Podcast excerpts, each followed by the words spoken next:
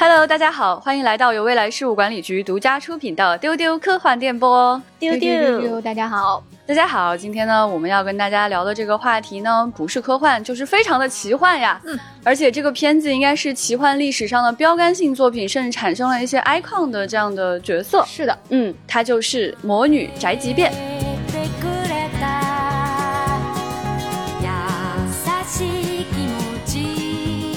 这么一部令人愉快的作品，我们今天来跟大家好好讲一讲它到底可爱在哪里，特殊在哪里，为什么它曾经改变了吉普力和整个世界对这件事的认知。那我是今天的主持人，未来事务管理局的局长，跟我一起来聊的呢，有非常非常喜爱这部作品的宅学家船长。哎，大家好，我是船长。对，还有我们的日语方面担当小静。大家好，我是小静。那又是我们三个人来跟大家聊宫崎骏了。还是的。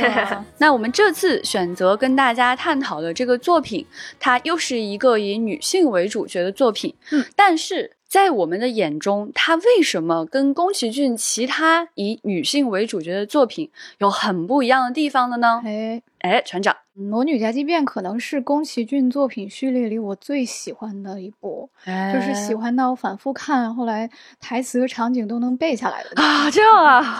我觉得就是在《千与千寻》出现之前，就《魔女宅急便》的主角琪琪是吉卜力动画里离我最近的，就是最让我有代入感的一个女孩子。哦，因为在她之前和之后，我们可以想一下，就是宫崎骏的作品有《风之谷》里的纳乌西卡。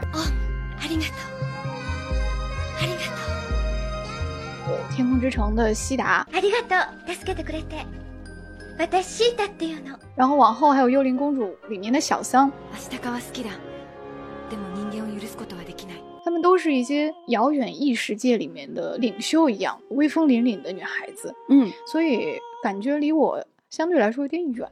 然后琪琪是一个十三岁的从乡下到大城市去，呃，谋生存的这么的一个女孩子。琪琪，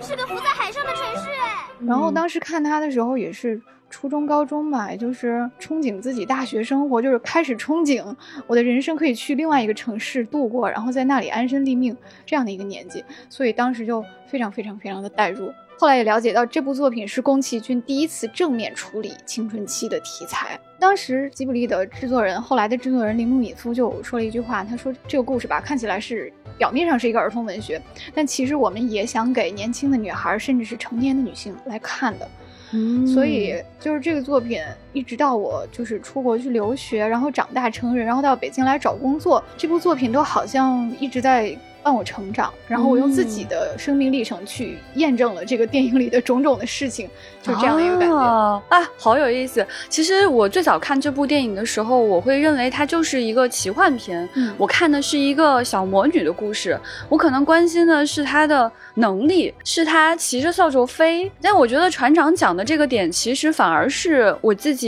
第一次看的时候忽视的，但却打动我的那些东西，就是让我第一次感受到了去一个不同。的大城市。重新开始生活，嗯，那是一种怎么样的生命体验？所以说，宫崎骏一直在处理女性题材，但这部电影却如此的有趣，因为它是特别细腻的处理了一个正在成长中的青春期少女的各种心思和她如何面对新的探险。那这部电影其实在整个吉普力成长的历程当中也扮演了重要的角色，不仅是今天的船长反复会看他，非常的喜爱他，在当时也为吉普力取得了非常。非常卓越的成绩。这是吉卜力工作室的第五部动画长片，它的观影人数相比它之前的三部作品有一个暴增。对，它前面的三部作品是《天空之城》《龙猫》和《萤火虫之墓》，基本上的观影人数都是稳定在七八十万左右。啊。但是《魔女宅急便》它的观影人数有两百六十四万之多，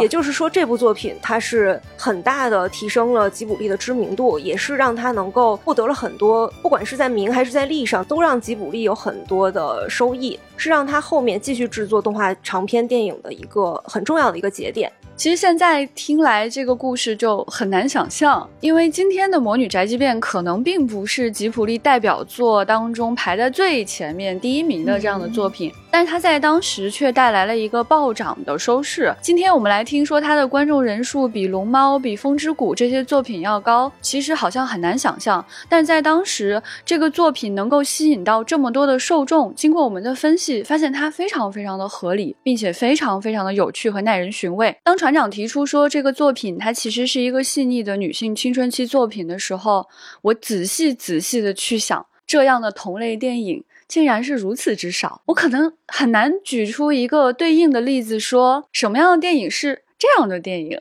但如果你让我选一选，说可能我的成长历程当中是什么告诉我是一个女孩去大城市体验新人生、交上新朋友的话，我脑海里出现的比较多的可能是美剧，而这些美剧其实跟琪琪也有很大的区别。比如说像我们都给大家推荐过的 Friends，还有在过去历史上蛮出名的像 Gossip Girls 和 Sex and City，但这些作品其实都比琪琪要更成熟一些。嗯，呃，初来城市的我可能会觉得挺困惑的，它并不是。立刻就是我的生活，而且这样的作品在电影当中再去找，就更是少之又少了。所以说，回到这部电影，因为它的稀缺性，因为它的特殊性，吸引了这么多的人，真是一件不奇怪的事。所以，我们来看一看它在描述女性青春期方面有什么重要的特征，为什么它就跟其他的吉普力的十几岁女性有那么大的区别呢？我觉得它的那种细腻是像日记一样，就是就像日记一样的少女心思，可能是之前。就是大家在讨论那个格雷塔·格韦格的《伯德小姐》的时候，会会用到这个形容。然后在这部宫崎骏的动画里面，我觉得各种心思和细节就是细腻到了日记的那种程度。可能可以分两点吧。首先，一个就是展现一个女孩对成年世界的向往，一个十三岁的女孩，就甚至不是一个十七、十八岁，就是马上成人的，而是一个刚刚步入青春期的女孩子，她对成年世界是怎样向往的。其中印象最深刻的就是整个动画开篇的第一首歌曲，就是标题出现的时候的那个代表性的主旋律，那首歌叫《口红留言》。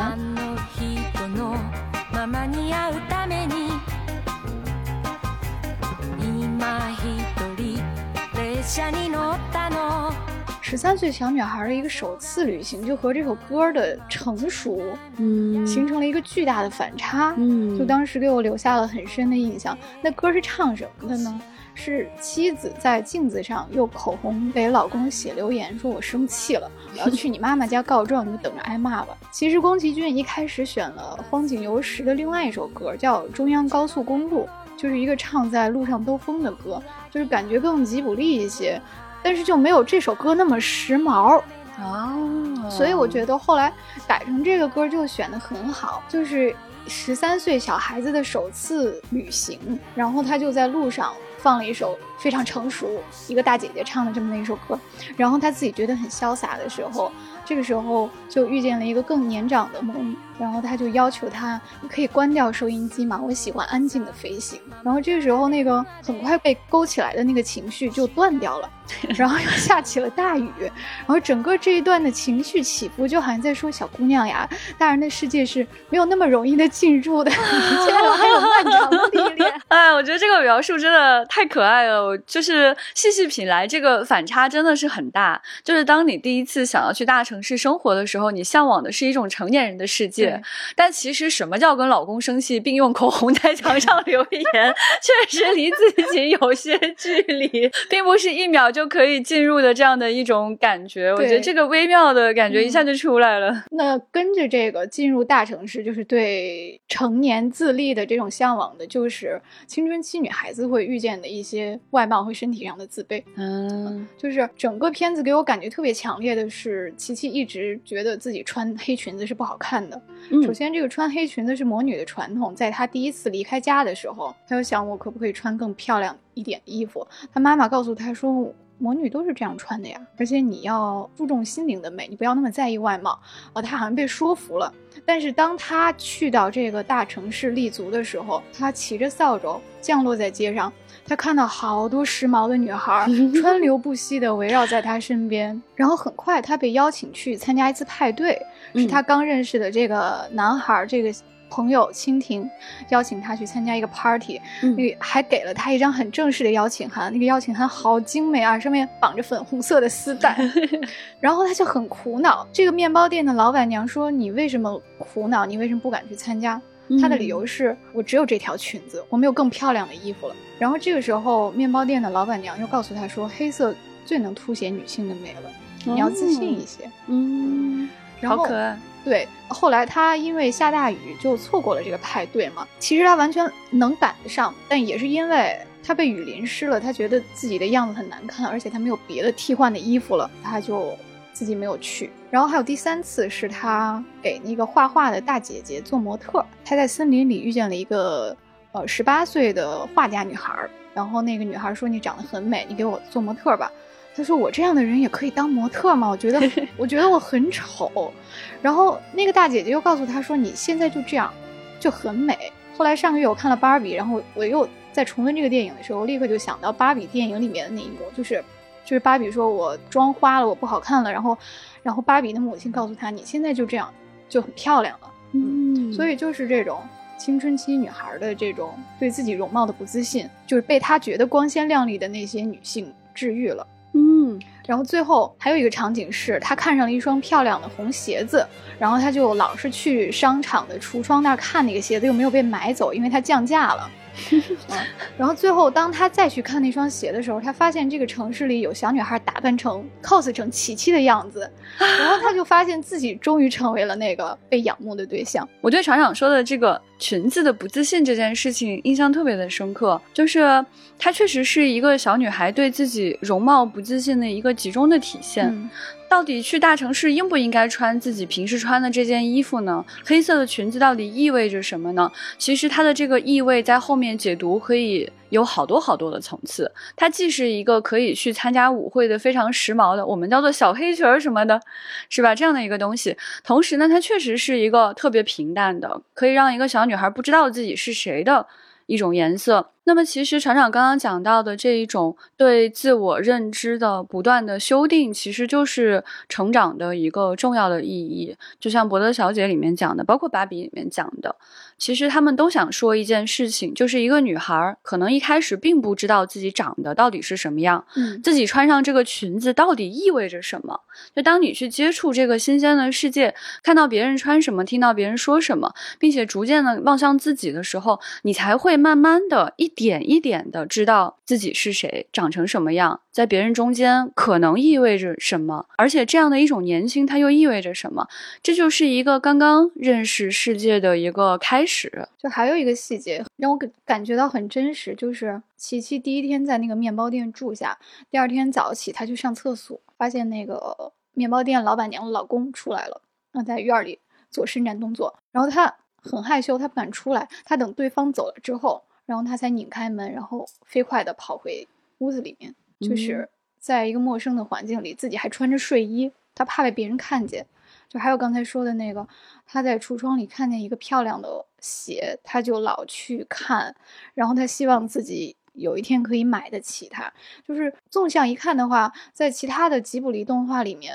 我的感觉是比较少看到这样的描写，就尤其是那些聚焦年轻女孩想要掌控自己人生方向的那些作品，感觉他们往往是。非常笃定，非常的自信，他们很勇猛，很果敢。就这种寻找自我中间的这种迷茫和自卑，好像真的这么少集中的体现过。我们也会非常非常喜欢吉卜力作品当中的那些非常果敢的女性，她也指引着我们向前进。但是她们是怎么样成为那样一个果敢的女性呢？是生下来就是那么勇敢，那么知道自己是谁，能够去引领族人变成领袖的那样一个角色吗？还是说她在成长过程中也有过？迷茫、困惑，逐渐找到自己的呢，所以我们就格外珍惜这样一部作品，愿意去处理这样的小心思。就关于青春期啊，我觉得我有两个细节是让我觉得特别的有趣的，就是他离家的时候的那个他的处理，就是特别抓住了女孩子青春期的小心思，就是一个就是她想赶紧走。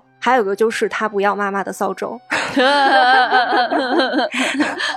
因为他本来是说好是要到下个月的满月才走的。就他的设定是说，当魔女她来到十三岁青春期的时候，她需要独自离家去寻找一个城市，获得那个城市的认可。他找到的那个城市还必须是没有魔女的。获得那个城市的认可之后，他才能成为一个真正的魔女。大概就是这样的一个设定。然后十三岁的琪琪，他就要在满月之夜去出发，但是他们其实是跟家里人说好的是下个月的满月。然后他突然就一下子那个兴起，就说我今天就要走，就跑去跟妈妈爸爸说，我今天就要走。他爸就说我已经借了那个露营的那些东西，咱们不是要去露营吗？你怎么就走了呢？然后琪琪就说下个月的满月不一定是一个晴天呀，这个月好不容易满月是个晴天，我现在就要走。嗯，然后他就风风火火的就要出发，然后拿着自己做的那个小小的一个扫帚，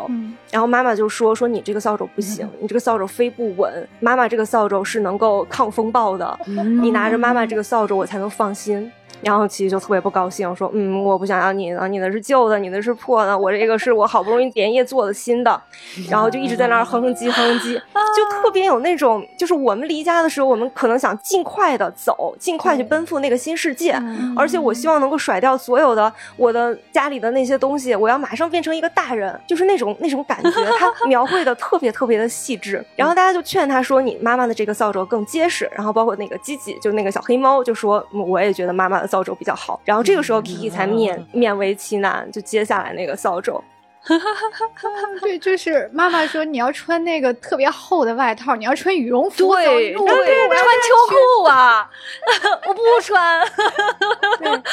然后他就像一阵风一样，就是骑着那个扫帚，而且他也骑不稳。就她其实是一个没有学到妈妈身上太多魔法的一个魔女，她只学会了飞，而且还飞的不是很好，就是一个有驾照但是 开的也不是很稳的这么一个司机，然后就咣咣的撞那个树，这个他们那个树上有铃铛，就撞响那些铃铛，就像一阵狂暴的风一样就吹走了。然后爸爸妈妈就站在那里就说啊，我们可能很久都不会听到那个铃铛响了。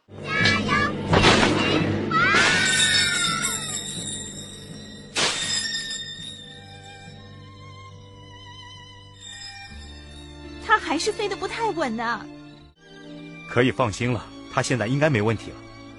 那个铃铛声好一阵子没得听了。其实《魔女宅急便》这个作品它是有原作的，它的原作是小说，是一个儿童文学，作者是角野荣子。当时这个宫崎骏对这个原作进行了很多的改编，然后他去找这个角野荣子去交涉的时候，然后角野荣子就说：“说我只希望你保留一个细节。”就是琪琪离家，就是骑着扫帚飞走的时候，一定要去撞响树上的铃铛。我觉得这个要求是很妙很妙的。嗯，对，我觉得这个感觉真的好青春啊！就是听风就是雨，我对未来的生活已经很向往了。我此时此刻一定要出发，而且出发的时候就要闹出一些动静出来，还要留下父母望着他的背影站在那边，这种感觉才是一个刚刚开始成长的一个孩子的感觉。其实，在这个作品当中，我觉得还有很多很特殊、很有意思的一些地方。我们今天看会觉得说，宫崎骏真的是一个神奇的人，就是他怎么能处理这么多这么好的女性题材，从少女一直到老婆婆，我们都特别的喜爱。那我可能会觉得说，他天然就是这样一个人，他就是很厉害。但是呢，听了船长的陈述，我可能才知道说，哦，原来他不是一开始就完全知道呀。其实，在创作这个作品的过程，也是宫崎骏逐渐在学习应该怎么处。理女性的青春期题材，特别吃惊的就是，当他第一次处理这个题材的时候，竟然是他的制作人，就是铃木敏夫这个人来教了宫崎骏老爷子应该怎么画青春期。我查资料的时候特别惊讶，大惊讶。对，因为宫崎骏最早是想怎么画呢？在他的早期设想中，他希望琪琪来到大城市之后，就马上跟这个男孩蜻蜓相遇，然后跟他建立深刻的。关系，但是呢，铃木敏夫就觉得应该来点不一样的，嗯，他就建议说，这个女孩子刚来到大城市啊，闯荡天地，应该她先和同性的长辈来交朋友，来生活稳定下来之后再认识异性。要是直接认识一个异性，很快就会被牵着鼻子走啊，好有意思 啊！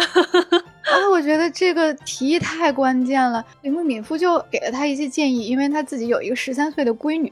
然后就给他讲十三岁女孩是是怎么怎么样的，他们他们心里想，铃木敏夫就说青春期就像是一个小孩到成人的一个过渡的时期吧。然后宫崎骏就开始在餐巾纸上写写画画，然后就画了一个绑着很大蝴蝶结的一个女孩子，这就是他理解的十三岁的青春期的感觉了。嗯，在他们探讨青春期到底是怎么一回事儿的这个过程中呢，还对黑猫吉吉也进行了一个设定。就是他们觉得那个琪琪那只会说话的黑猫不只是宠物，还是另外一个自己，就像是。嗯，你小时候那个看不见的朋友，嗯，或者一个你对着他说话的一个玩偶，所以琪琪对黑猫说话也是他对着自己在说话，嗯，然后在影片的最后，琪琪他的魔法有一些波动，他发现自己听不懂。积极的说话了，那是因为那个时候他已经开始渐渐的长大，不再需要分身了，他一个人也能在那个城市好好的生活下去。嗯，然后呢，就抱着这样的中心思想，就是 中心思想，对，对他们俩反复磨了，就最后确定出来，确实不是小女孩的故事，而是青春期甚至更大一些女孩子的故事。嗯，然后他们就去，就是去跟电视台、去跟广告公司去商量一些宣发策略，就是这个电影的宣发是东映。东映就觉得这是一个小孩看的，就可爱的小魔女在空中活跃的故事，这是他们一开始想的那个宣发的方向，就完全的子共向，就给小朋友看。然后铃木敏夫就使劲儿往回掰，说我们的受众还有成年人，还有年轻的女性，它的主题是青春期的女孩到大城市去自立。呃，所以电影的第一版海报本来是琪琪骑着扫帚在天空中飞行的样子，嗯，后来就换成了他坐在面包店的柜台后面看店的样子。就是那个小女孩独自坐在那儿，流露出了一些寂寞和无聊的神情。然后他的海报上的广告语是：“虽然偶尔消沉，但是依然很快乐。”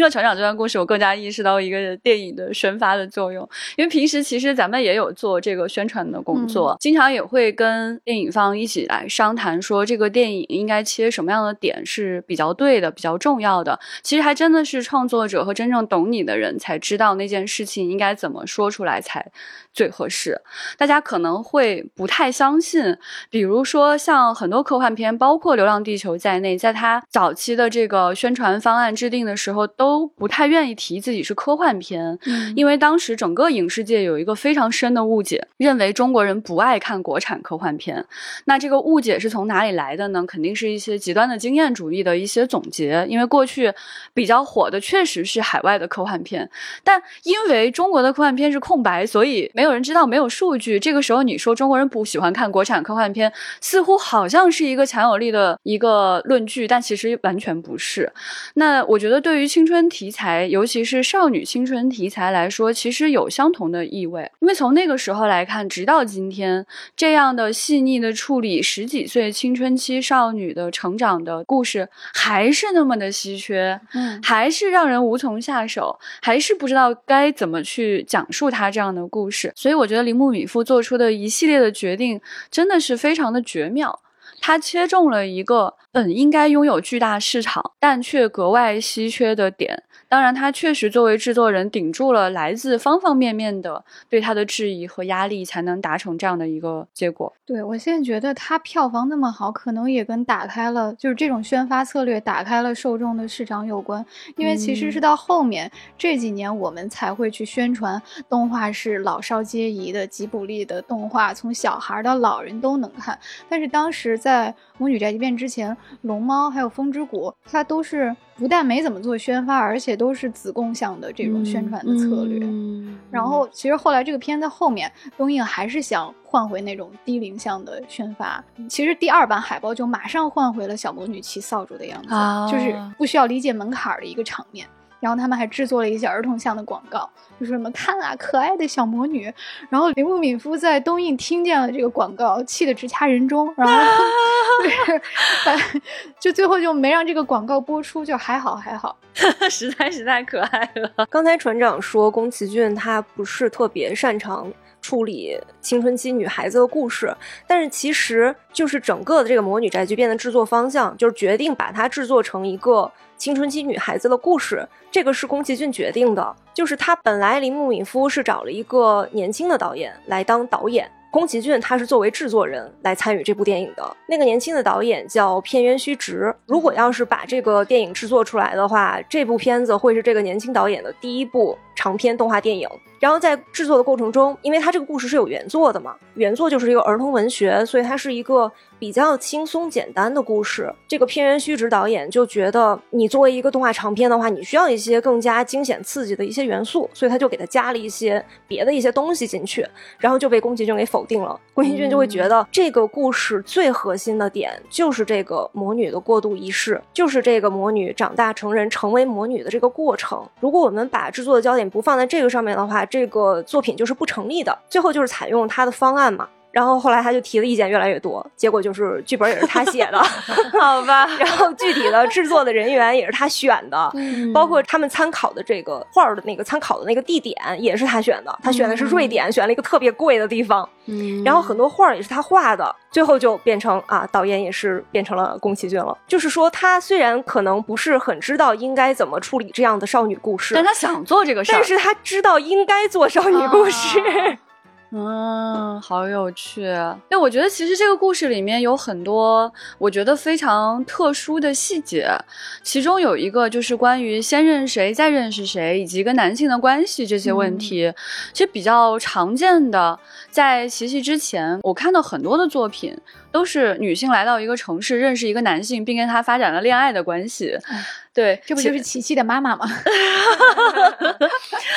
对，其实这样的故事因为太常见了，所以当我看到琪琪的故事，当他看见这个男孩的时候，我就以为这个故事会朝这样的方向去走。但是我又会觉得这可能是非常 cliche，就是太嗯通俗、太常见的一个方向了。呃，如果冲着这样的方向去走，我会略感失望和无聊。诶，结果这部电影令我最满意的地方就是它完全没有去推进所谓的爱情，它让我看见的是一个男孩子对他有倾慕之情。好像挺向往他能飞的这个能力，但是并没有明确的向他表达爱意，而是做了一些非常傻、非常冲动、很可爱的事情，就是他去制造了一个能飞的自行车，然后特别努力的也想去飞翔，就特别想跟琪琪。并肩同行的这样的一种意愿的表达，那琪琪呢？对这个男孩从头到尾都没有明确的表现出来，到底是喜欢他还是不喜欢他，而是这个男生是琪琪到了新城市认识的一个新的人，这个人的全方位的陌生感带给他的各种各样的一个冲击，他正在逐渐消化对方是一个什么样的人，还在琢磨这件事情。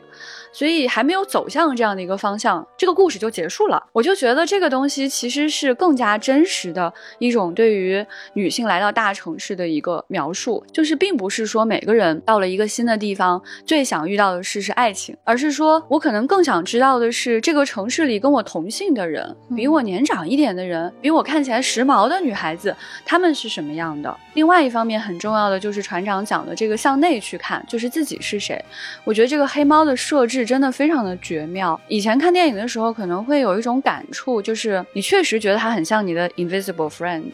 这次听到就是对这个内容的解析，我觉得非常的有趣和勇敢。就他直接让这样的一个你可以去依赖的一个伙伴，可能在很多的片子里面，你都会看到女性还是男性主角，他有一个陪伴性的小生物，而且有很多的电影是处理这种 invisible friend 的这种题材的。但是吉普力他们很果敢的让黑猫这个角色不再能去说琪琪能听懂的话了。嗯，希望这样的一个少女在新城市可以实现一个更自立的结果。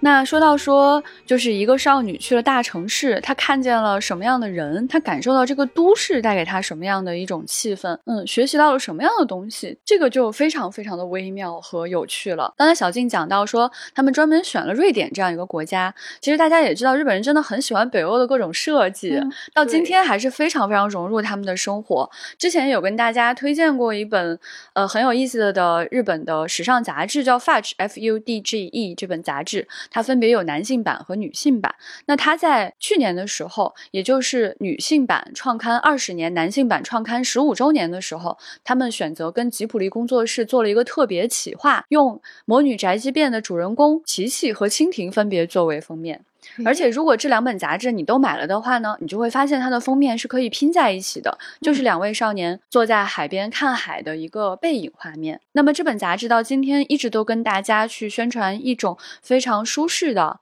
简约的，又日系又带有北欧简约风格的这样的一种穿着风格，而且实际上，如果你翻开男版和女版，你就会发现他们的指导意见是非常非常相近的，是一种近乎中性的穿搭建议。所以，当船长告诉我说他觉得这个电影给他看到了是很多大城市里的时髦女性穿着的时候，我觉得有一种恍然大悟，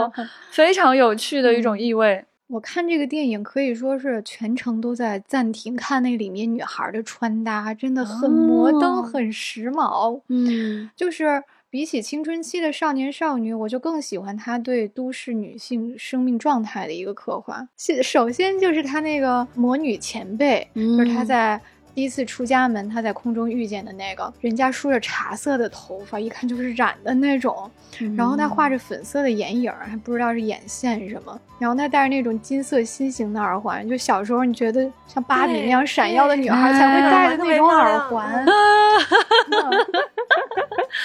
好有趣。然后他说他是算命的，然后他可以帮人占卜爱情。哦，哎呦，好时髦，是不是？然后他的那座城市里面是有霓虹闪烁的。嗯，然后就是一个。像外国女孩一样又高傲又时髦的一个女孩，然后她还要求你关掉音乐，打击突如其来，就是 非常典型。然后，然后当她来到这个大城市之后，你就看街上那些女孩吧，就是涂着大口红，扎着头发，然后戴着那布灵布灵的大耳环，然后她们穿的衣服都是什么样的？就是短裤，是热裤，烫头发，还穿什么海魂衫？就八九十年代很流行的海魂衫，然后把。毛衣的袖子在胸前挽一个结，披在肩上。哦呦，好时髦！那个年代的时髦穿法 太时髦了啊！然后你就迎面遇见这些女孩乌泱乌泱的朝你走过来，然后他们会很爽朗的大笑，他们大声谈论乡下孩子穿的真土呀！你就觉得他们是在说 你，压力太大了。然后他遇见的第一个就是对他态度很好的这个都市女性是那个面包店的老板娘，叫苏娜。但是她也是一个怎么说呢？开朗豪放。就是她怀孕了，大着肚子，但是她依旧是精力充沛的这么的一个人。嗯，然后他上来就请琪琪喝咖啡哦，成熟大人的饮料，才十三岁，才十三岁，还是我妈不让我喝咖啡的年纪。是的，是的，有一个成熟的大姐姐请我喝咖啡，我觉得我被重视了那种感觉。哎，我真的是工作了以后才正式喝咖啡的，在此之前都觉得那个跟酒一样，是你不太能去喝的东西。大人饮料，嗯。然后这个面包店还有一个漂亮的女性时装设计师，她是常客。然后她穿着什么？那个卡其色的风衣，然后她穿着黑色高领毛衣，就涂着那种死亡芭比粉的口红，但还是很漂亮，像女明星一样。嗯，然后她每次亮相都是抱着那个大大的设计图纸，在窗前很优雅的走过，还要跟你招手，然后你就感觉她很有钱 啊，然后你就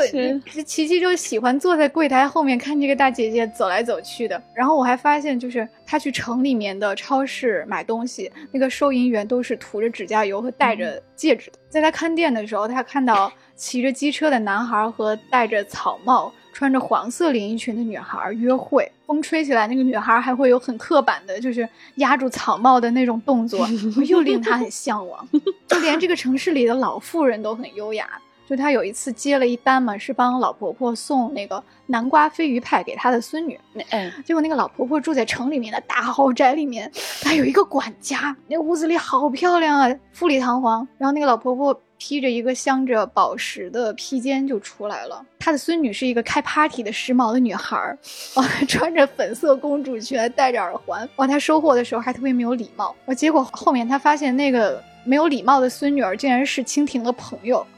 然后那一帮都市男女开着车在街上闲逛，还大声放那种很时髦的音乐，他一下子就觉得有点被冒犯到，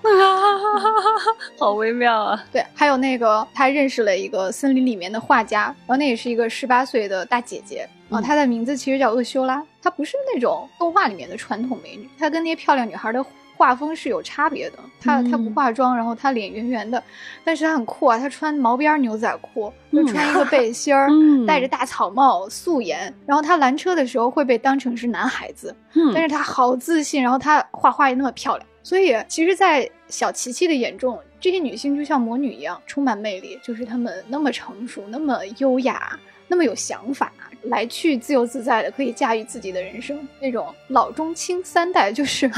各个年龄段的优秀女性，都为刚入大城市的琪琪提供了一个自我投射的一个目标。就是其实你你后来发现，这些女性对琪琪这个角色的成长的推动，其实远远的大于。那个男主角蜻蜓，嗯，是这些人在琪琪走投无路的时候啊，又给他提供创业的资金，然后又教给他走出瓶颈的办法。就是女性的这种互相支持和倾慕，构成了我对这部电影最美好的一个印象。船长刚才讲的这些，让我好想再回去仔仔细细的看一遍他们的各种穿搭和说话方式啊！我觉得就是这种，你到了城市之后，其实你的目光会更多的投向比你成熟的女性，先于你来到这里的女性和他们的生活选择、说话方式这些东西，都让人觉得非常非常的吸引。你特别想知道自己到了这个地方，你可能变成他们中间的到底哪一种人，还是说你可能从他们身上各。自学习一点点，然后变成自己，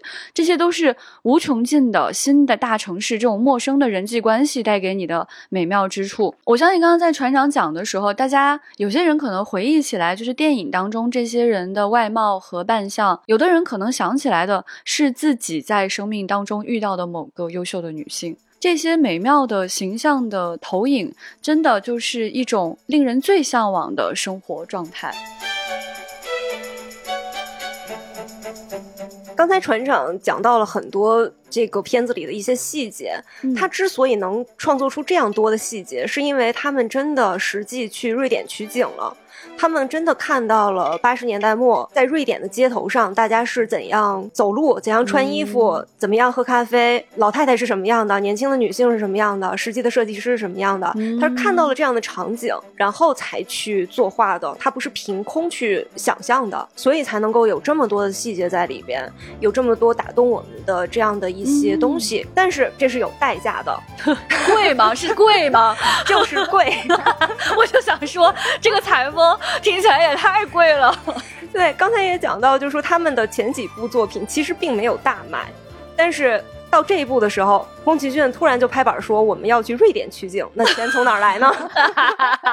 好好笑。然后在这个抓耳挠在筹钱的过程中，吉卜力就发现了一个新的来钱的方法。嗯，就是他们发现原来赛璐璐原画是可以卖的。哦，真的有点对不起，太砸锅卖铁了，这个感觉。不不不。在那之前，他们的赛璐璐原画都是垃当垃圾扔掉了啊 啊！不，那是家产啊！好想去垃圾堆里面捡回来。就从这个时候开始，他们为了筹集这个去瑞典的经费，他们卖掉了一部分龙猫的赛璐璐原画。他们才发现，哦，原来这个可以赚钱呀！卖钱，就之前就直接就就全部都扔掉了。啊，我的天，非常的发指，太令人发指了。嗯，如果能时间穿越的话，最想做的。事情应该是从垃圾堆里面把它翻出来找回来吧。啊，还有一个点，我觉得刚刚听船长讲的，我很有感触的，就是船长就说他觉得这个里边的女性都是魔女。嗯，我就突然想到，说我看的时候有一个让我特别触动的点，就是他并没有特别强化魔法这件事情。嗯，他并没有强调说魔女和普通人是有什么不同的。嗯，他就是说我会飞。我会飞这件事情只是我的一个特别的一个擅长的一个事情而已，嗯嗯就好像你数学很好，你的某种技能吧，你的音乐特别好，Excel 表格之类的，对对对对对，就只是你的一个技能而已。大家看到你会飞，也只是哇哦一下，然后就没了。对 对对，因为你想，现实中如果我们看到一个小女孩骑在扫把上就飞起来了，我们绝对不会是电影里边的那些人的那个反应，就觉得啊，那你去送外卖吧，你是一个特别擅长送外卖的人，就就好像你只是跑得很快，对，怎么可能呢？嗯，但是他就是用这种的处理方式，然后就拉平了魔女跟普通人之间的这种距离，所以才能让我们生出这种感慨，就好像每个人都是魔女。嗯，而且它虽然就是有一个魔女的标志黑猫吧，但这只猫又变成了一个普通的猫，所以这一切看起来就是让它更加可以融入到一个大城市里面。而且我觉得小静讲的这个也特别的关键，就是大城市将会怎么看待你的特征。对，这个是我很喜欢城市的一点。嗯，就是如果你在小地方，你的特殊之处就会格外的突出，而且有可能成为你非常重要的的特征，也有可能成为大家指摘你的原因。因为你在一个狭小的、非常紧密的人际关系当中，你的不同就会太重要了。但是在城市里面不是这样子的，就城市里面有很多很多不同，然后大城市是特别接纳不同的一个地方。所以这也是我当时觉得那些人的反应给我特别感动。的地方，对，上次我们在城市那期也讲过，说大城市你不需要融入，对，你是一二三五就可以了，对对对，就是琪琪第一次去到大城市，他很得意的在街道上空飞，他觉得会给大家来一个惊艳的亮相，然后结果，嗯，你会飞啊？哦，好，好的，好的，嗯。说到这个大城市就非常有意思啊！刚才船长描述的很多女性的那个穿着，我们叫时髦。时髦这个词儿吧，它就非常时髦，它就是那个年代 用来形容很 fashion 的一个词，它有时代特征。就是八九十年代，当一个人觉得。呃，它非常引领时尚，你才会用这个词。但非常美妙的是，就是时尚真的是个很轮回的东西哈。我们今天去看八九十年代的东西，又觉得特别好看了，又时髦了。对，所以这个时候呢，就很想跟大家分享一些，就是时代特征带给这个电影的一些非常重要的特色，就是八十年代末。我觉得就是他为什么把都市的群像刻画的这么栩栩如生，就除了刚才小静讲的，他们确实花了大钱去。这个取景，他们还从当时日本社会的这个状态中汲取了很多养料的。就是这个片子，你回过头来一看，它特别是契合当时的时代情绪。就是这片子是一九八九年上映的，整个八十年代日本就是一个泡沫经济的状态，城市的人口剧增啊。然后那时候流行的是什么呢？就是 City Pop，就是那种。呃，曲调慵懒的电子乐，然后歌唱玫瑰色的都市生活，青年男女开着车兜风谈恋爱，在都市的街灯下面走回家，就这种浪漫的场景。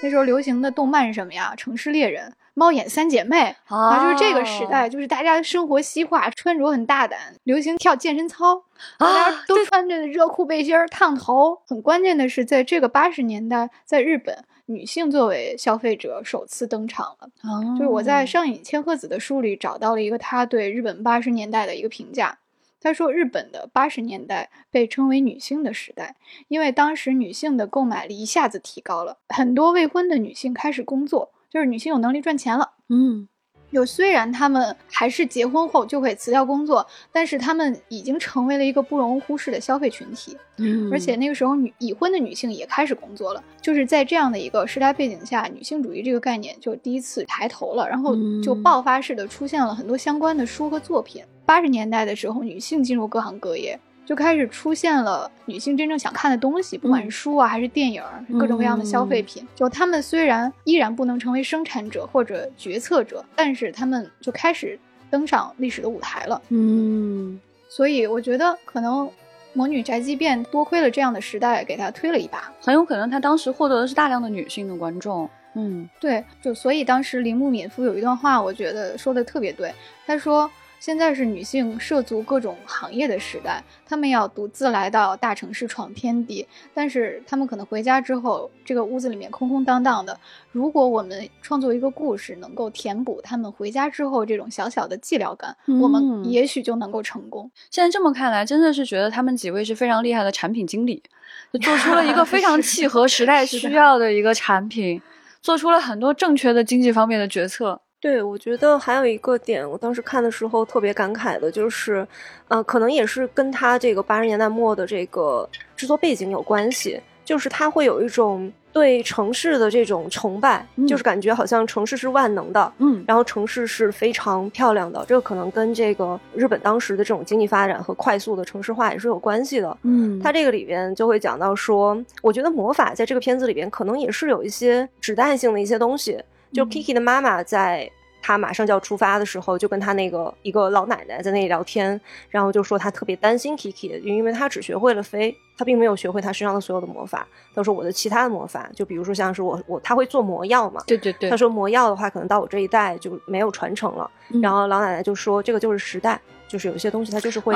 消失掉的，有意思，有意思，嗯。然后在我觉得船长就是理解说那个吉吉就那个小黑猫是 Kiki 的一个分身这个点，我也觉得从这个角度理解是非常有趣的一件事情。但我之前看的时候，我会觉得这就是他在城市化的过程之中魔法的一个消失，嗯，就是在城市中你是不太需要魔法的。就比如说药水的话，我是没有必要去要它的，我我不需要这些魔法药水，我可以有很多的方法，可以有先进的这些医学，或者是有一些别的方法能够去解决这个问题。然后我也不需要去骑着扫帚飞，你骑着扫帚飞其实是一个非常低效的一个飞行的一个方式。我有更方便的，我可以去制造一些大的飞艇。方便、有效、稳固的去执行这个飞行的这个需求。这个在这样的一种不断的替代的情况之下，可能魔法就慢慢的消失了，然后适应了城市的 Kiki，他可能就不再听得懂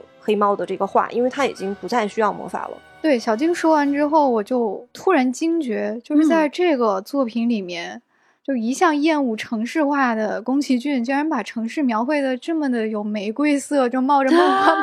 泡泡，就是他对城市的态度竟然如此的温和美好，有意思。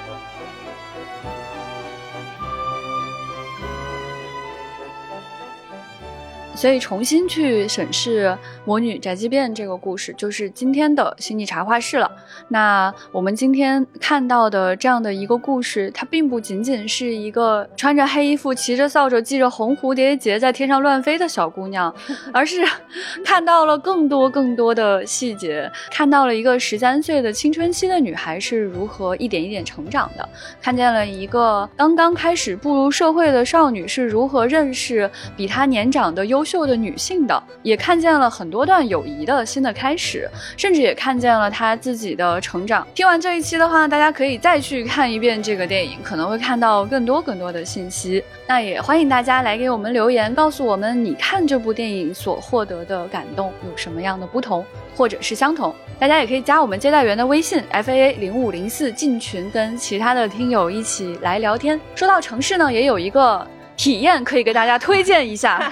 那这个活动就是《三体：引力之外》沉浸式体验，它是在上海西岸蜂巢 AI Plaza，你在全平台搜索“引力之外”就可以购票。《魔女宅急便》这个片子其实也是大河运输的一个非常非常棒的一个插入广告，因为里边的那只小黑猫就是大河运输的那个纸箱子上的那个小黑猫的那个形象。我们也欢迎所有做图书、电影、食品、旅游、百货、电子产品的合作方来给丢丢投放广告。欢迎联系接待员 f a 零五零四，或者给商务邮箱发邮件 marketing at f a 二零零一 dot com。就在节目文稿的最下方的介绍里，全宇宙的一切都可以找丢丢打广告哦。嗯，我们的广告都越来越丝滑了。